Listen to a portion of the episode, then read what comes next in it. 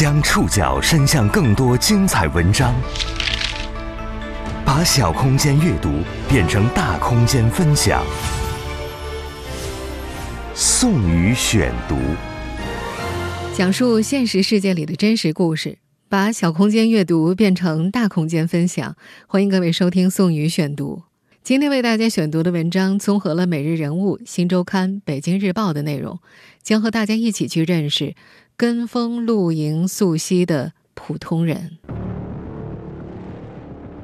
发生在八月十三号的四川龙槽沟七人死亡悲剧，不仅让大众看到了各色网红打卡点潜藏的风险，也暴露了近两年愈发红火的露营经济被掩盖的种种安全隐患。在社交媒体和商家的合谋下，露营、野游、溯溪等户外活动被营造成一场场华丽的梦。越来越多沉溺于平台种草美好的普通人，开启了跟风之旅。但缺乏专业野外经验和避险能力的他们，往往不一定能得到预期的体验，甚至可能付出无法承受的代价。宋宇选读，今天和您一起认识跟风露营溯溪的普通人。从去年以来，露营经济一直是各大社交媒体上的重头戏。在各个平台上的各色种草视频、体验报告、游玩攻略当中，一些景美人少的野游之地，总是能够引来无数看客的点赞叫好，并迅速吸引一众跟风者。社交平台上的打卡摆拍，往往只强调美好，却甚少提及风险以及可能遇到的突发情况。我们上一期节目在讲述龙槽沟悲剧的时候，就已经提到。很多去龙槽沟打卡露营的家庭，都是被平台上的各色推荐和美照吸引去的。眼下，虽然部分平台已经对龙槽沟、彭州玩水等关键词做出了安全风险提示，但如果用其他城市名加上玩水进行搜索的话，这样的风险提示就消失不见了。尤其在2022年的这个夏季，各地气温超40度的新闻频频登上热搜，回归山野。成了各家平台上最容易被安利的消遣，不知名的山沟野溪成了被疫情围困、渴望接触大自然的都市人的心头好。在一些人看来，花钱消暑算什么本事啊？低成本的露营、野游、溯溪才是惊夏特工。在各个城市周边都有博主推荐所谓的宝藏溯溪地、小众野营地、冷门水边野炊地，甚至还有户外露营机构。把溯溪这有一定难度且需要专业知识的户外运动包装成了亲子活动。今天这期节目呢，我们就要去认识几位因为平台种草跟风户外野营却险些丧命的普通人。他们的经历或许能够给眼馋露营野游的朋友们些许警醒。今天在节目当中出现的部分当事人使用了化名。您正在收听的是《宋宇选读》，跟风露营溯溪的普通人。八月十三号的四川龙槽沟悲剧之后，露营新手陈杰向《每日人物》的记者回忆起他第一次野营的经历。那是去年七月，这个浙江小伙用了“从入门到入土”来形容自己的那次经历。陈杰说。他当时在某平台上看见有人分享杭州临安区玉龙山庄旁的野营图，自然、野林、溯溪几个标签迅速吸引了他。陈杰平时喜欢玩摩托车，那天他和两个朋友起了个大早，骑了五小时的盘山公路，顺着一条不起眼的岔路斜斜向下，经过废弃的玉龙山庄酒店之后，摩托车再难前行。他们步行穿过了一道石拱门，才在丛林里发现了一条迂回的水泥阶梯，通往人烟稀少的山谷。那里高山与溪流交错，说话甚至有回音。陈杰注意到，周边并没有村落，除去来时的唯一一条阶梯，附近就再也没有出口了。他和同行的朋友都觉得太值了，这就是我们要的感觉。天高气爽，大家都很放松。干脆就在水泥地上架起了帐篷。由于不太熟练，其中一顶帐篷的外帐在慌乱当中还搭反了，天幕也搭得歪歪扭扭的，勉强撑在地上。这些兴奋的年轻人一点都不担心，想着能搭起来就行，管他那么多干嘛？到了夜晚，位置偏僻、处于汛期的山谷，转头露出了自己最致命的一面。晚上七点左右，几滴小雨落在了陈杰的手机屏幕上。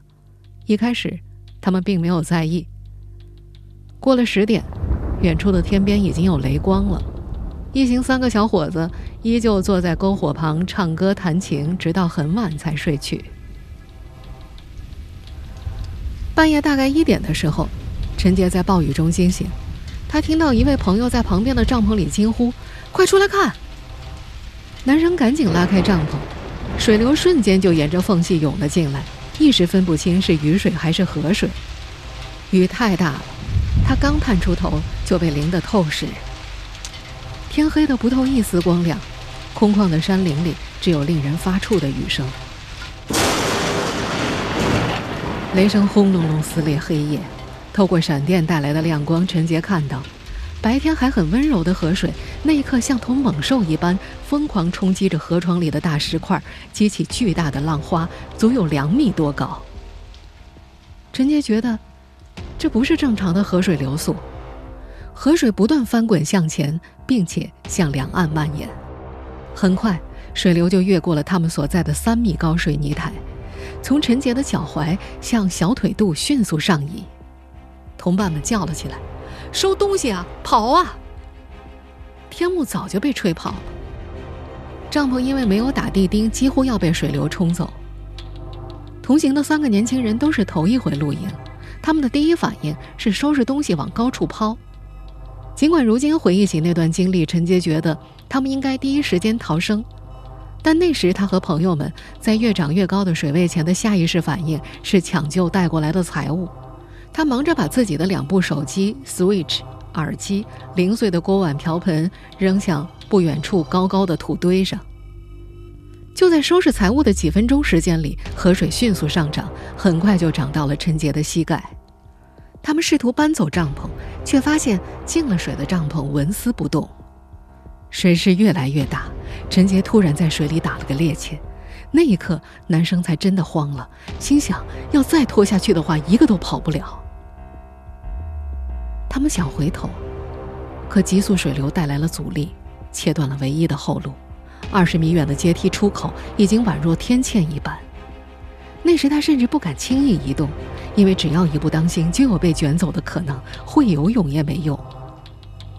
三人当机立断，放弃原出口，决定直接顺着身后的山体攀爬到高处的小路上去。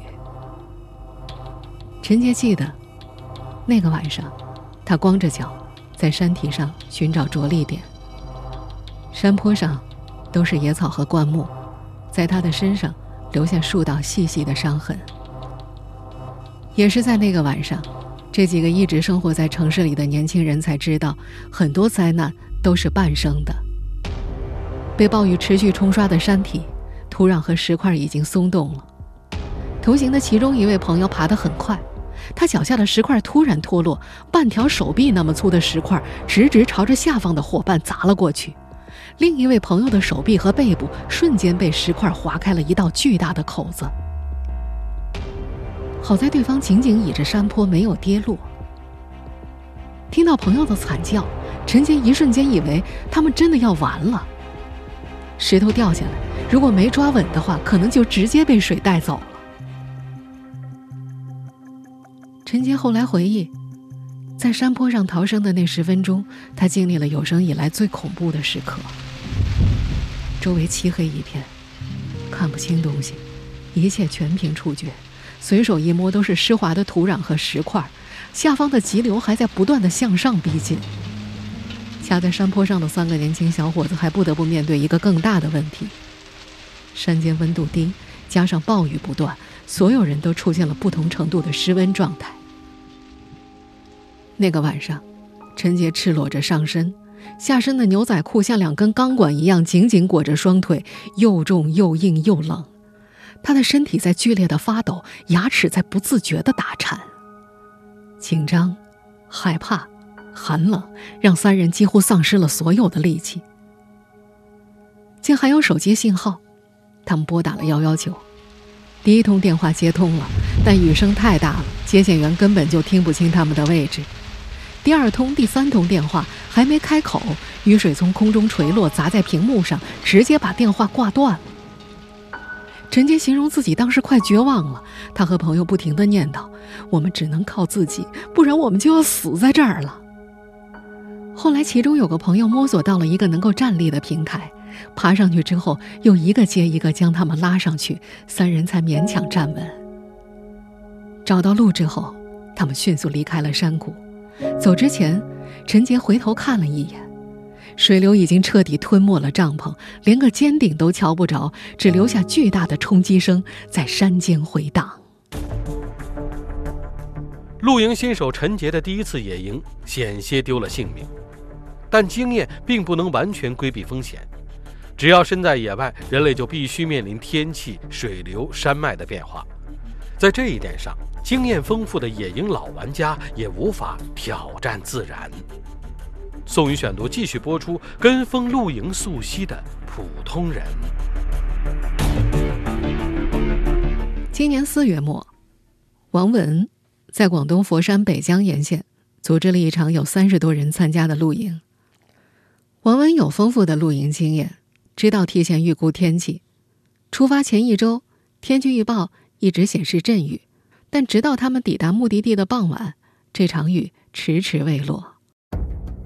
那个晚上，黄文放松了警惕，坐下来和大伙儿一起生火、喝酒、聊天的时候，一阵大风袭来，瞬间把天幕“擦”的一下撕烂，简直是飞沙走石。他们迅速加固帐篷，几人合力将长地钉死死打深在土壤里。强风持续了大概半个多小时，暴雨紧随而来。他们将移动冰箱、移动电源、充气沙发这些设备高置。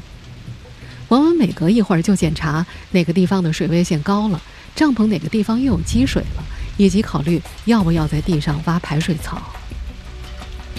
雨越来越大，四千多元购置的专业级别两室一厅隧道帐篷也开始招架不住了。到后来，水直接钻进了内帐，瞬间积起了小腿一半的位置，帐篷的防水台也直接被淹没。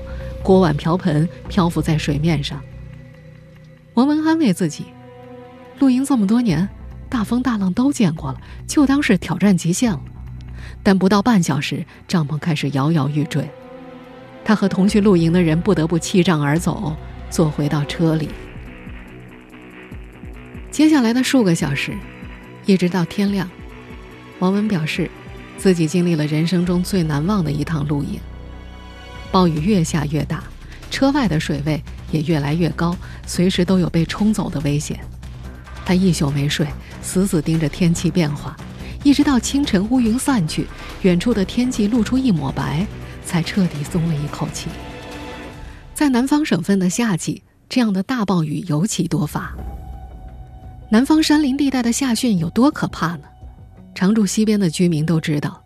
一旦水位突涨，哪怕是在河边洗衣服，都有被水流卷走的风险，更别提山洪了。几分钟之内不撤离，毫无野外生存经验的人生还的希望几近为零。四川彭州龙槽沟山洪悲剧之后，回忆起自己今年四月在广东佛山北江的经历，王文依旧心有余悸。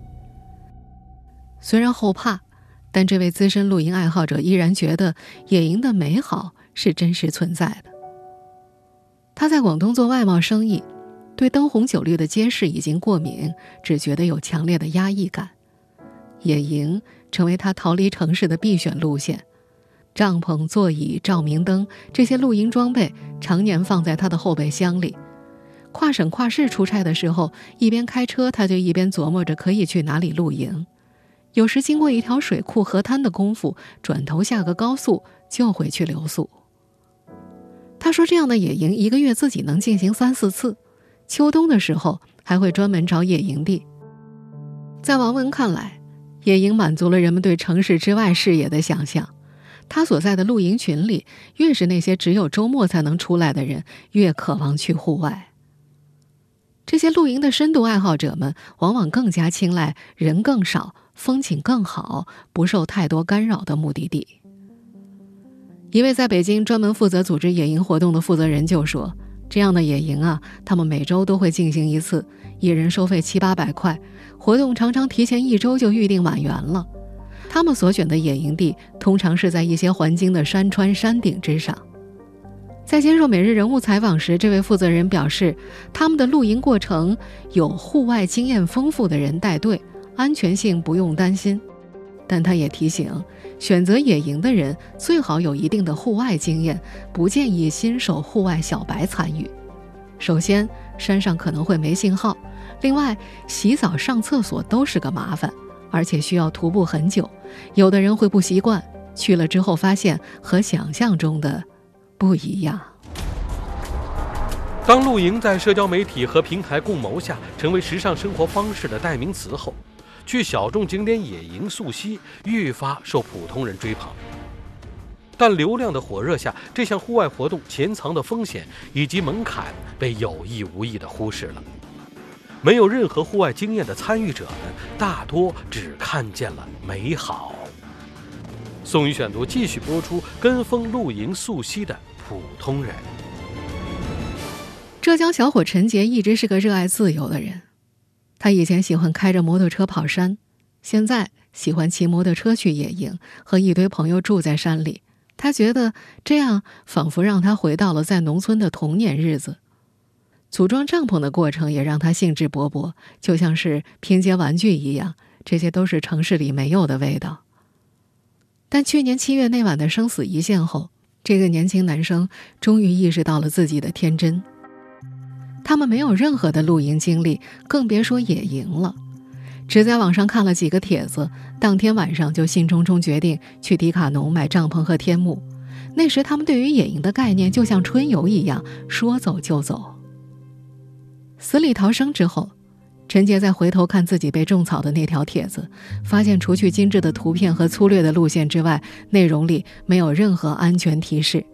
他说：“看到这样的种草帖或者种草视频，他们的第一反应就是以为那儿是安全的，可是没想到却和死神擦肩而过。”类似的种草帖子，陈杰看过很多。他说：“那些帖子给自己的感觉就是这里好看吧，你们快来羡慕我吧。”在被算法统治的世界里，一个无法回避的问题是，越来越多的普通人正在失去对现实的感知力。很多人对大自然的想象也停留在了种草内容上的美好片刻里。比如，现在居住在城市里的陈杰，对于乡野的想象就充满了浪漫主义色彩。他说自己会想到混合着泥土和青草味儿的空气，还会想到在流水当中煮泡咖啡，在蛙声中睡去，在蝉鸣中醒来。有类似浪漫想象的年轻人不在少数。为他们搭建想象空间的画面，都来自社交平台和种草平台。溪水清冽，冰凉凉漫过光脚丫子，树荫郁郁葱葱伸过来。游客要么躺在大圆石头上睡一中午，要么把小木桌支在水中央，边踩水边吃点心水果。新鲜的西瓜、凤梨、橙子、水蜜桃就地浸在溪水里，背景里的山石光洁透亮，小螃蟹、小蝌蚪满满当当。当一回山野李子柒，好像也不是一件特别遥远的事情。种草内容构建的浪漫想象，掩藏了危险。四川龙槽沟山洪袭来时，帐篷、阳伞、小桌板、小泳圈随洪波翻滚的荒诞悲剧，就是在这样的背景下发生的。荒野的不确定性，终究是体验了才知道。不少兴冲冲跟风的普通人，大多缺乏基本的安全知识。浙江小伙陈杰就是在去年七月死里逃生之后，才开始去有意识的学习安全知识。他终于知道，汛期不能住在河边，山顶要是高且树木光秃秃的话，也是不能露营的。野营还需要配备防火台和防火毯，有些人直接就在野地上生火了，这是野营大忌，一不小心就会放火烧山。不过，这一系列安全知识，在他第一次野营的时候，一条也没有掌握。去年七月的那个晚上，十点过后，外头在下大雨，陈杰还在帐篷里安心的用 Switch 玩起了游戏。甚至后来爬坡逃生的时候，游戏机掉了下去，他的第一反应是下河去捞，我的游戏还没存档呢。可转念一想，电视剧里这样的一般没有好下场，才咬咬牙放弃了。随着野外露营的火热，越来越多没有门票、没有周边、没有什么可消费的场景的人迹罕至处，成为所谓的网红打卡地。而互联网平台也早已将一系列户外项目看作打通旅游产业的通道，并期待挖掘更为庞大的上下游市场。宋宇选读继续播出：跟风露营溯溪的普通人。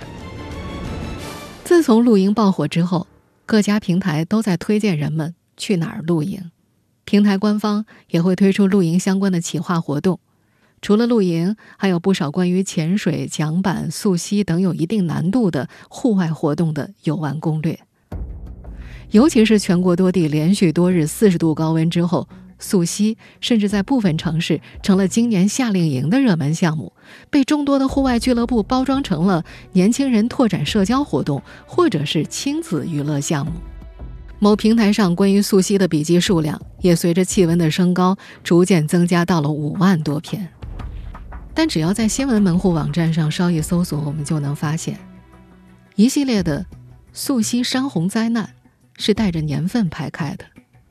二零一八年八月四日，湖南益阳南河冲溯溪爆发山洪，游客被困；二零一九年七月六日，浙江丽人谷溯溪爆发山洪，两人罹难，一人获救。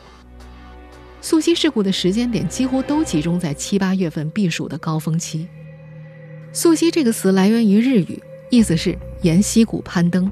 这是一项需要综合技术的户外运动，虽然没有独成一门竞技，但它的难度不低于攀岩。溯溪鞋、护腿、护膝、头盔、防水背包、防水内袋、下降器、安全带、铁锁、上升器、防水镜，这些只是基本的溯溪装备。而溯溪默认的规矩是，新手人数不允许超过整条队伍的三分之一，谨慎的近乎于野外求生。而眼下，互联网平台，尤其是种草平台上的溯溪，似乎已经被简化成了乘凉泡脚、露营野炊的避暑活动。除了溯溪之外，不少城市周边都有人迹罕至地被包装成网红打卡地，比如浙江金华的网红地小冰岛。近年来吸引了一众游客打卡，但实际上那是一座被废弃的矿山，常年发生落石，有很大的安全隐患。今年五月份，浙江金华市已经对其启动了废弃矿山治理工程。北京北郊的密云区也有一处被称为“小天池”的秘境。从网友打卡照片上看，此处群山环绕，水面碧波荡漾。天气晴朗的时候，碧水与蓝天相互映衬，观者心情舒畅；天气阴沉时，水面也略略变灰，平添神秘感。但实际上，那里也是一处随时存在塌陷风险的废弃山中矿坑。当地政府早在2019年12月就已经贴出告示，提示游客市民禁止入内，并且用彩钢板将涉事地区围挡了起来。可是，在社交软件上，很多到那儿打卡的人都拍下了自己翻墙钻洞的视频，他们全然不顾辛苦、污浊和危险，从赶路到进坑，历时两个多小时，最后只为坐在坑边摆好姿势，拍摄视频和照片发到社交平台上。在经过剪辑后的短视频里，前往野生景点的出发前准备、沿途颠簸、到场劳累、中途风险都被暂时忽略了，快乐和美好被凝缩成了短短几秒。大好河山仿佛轻松可得，观看者只需要自行前往就好了。一个又一个没有安全知识、未经训练、抱着野炊心情的普通游客，就这么前赴后继地扎进本就存在安全风险的冷门小众山野里。四川彭州的山洪悲剧，终于让更多人开始审视露营经济等户外产业背后的一系列风险。但我们可以肯定的是，一次意外的极端天气不会完全冲散人们冲向户外的热情。他人遭遇的悲剧，也很难完全打消更多人对网红户外打卡地的憧憬。即便是遇到广东2022年最强对流天气的王文，也没有想过直接扭头回家，反而在挺过那次强对流之后，他认为自己有了更加充足的户外求生经验。六月份，在广州一处水库露营，再次遭遇暴雨的时候，被困在泥泞路里的他，已经可以淡然选择把雨水作为补给水源，在无人的水库里撑了好几天。这些冒险，毫无例外。都成了王文为之兴奋的记忆，但他也知道，人人都想冒点小险，留点纪念，只是没人能够预估小险会不会酿成大祸。安全意识和经验很足的情况之下，也有无法预知或者抵抗突发情况的时候。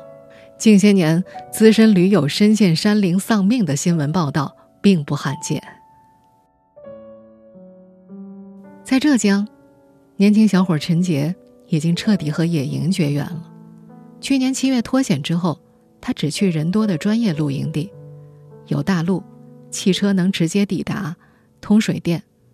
虽然不太像纯粹的野外生活，但他认为，露营首先要保证自己和朋友们的安全。去年七月脱险之后，涨水过的第二天，他又回到了险些丧命的那条河边。那时水流还没有完全退去，依旧残留着汹涌的痕迹。他看见水底卡在石缝里的苹果手机，不远处是自己的音响和摩托车头盔。至于帐篷，已经被吹到了远处的树枝上，卷成了一条。今年，他又去了一趟，不是露营，只是游玩。在下游的溪水里，他又发现了个刺眼的东西。那是他去年遗失的锅盖，已经生锈了，在阳光下闪着残破的光芒。以上您收听的是宋宇选读，《跟风露营溯溪的普通人》。本期节目综合了《每日人物》《新周刊》《北京日报》的内容。收听节目复播，您可以关注本节目的同名微信公众号“宋宇选读”。我们下期节目时间再见。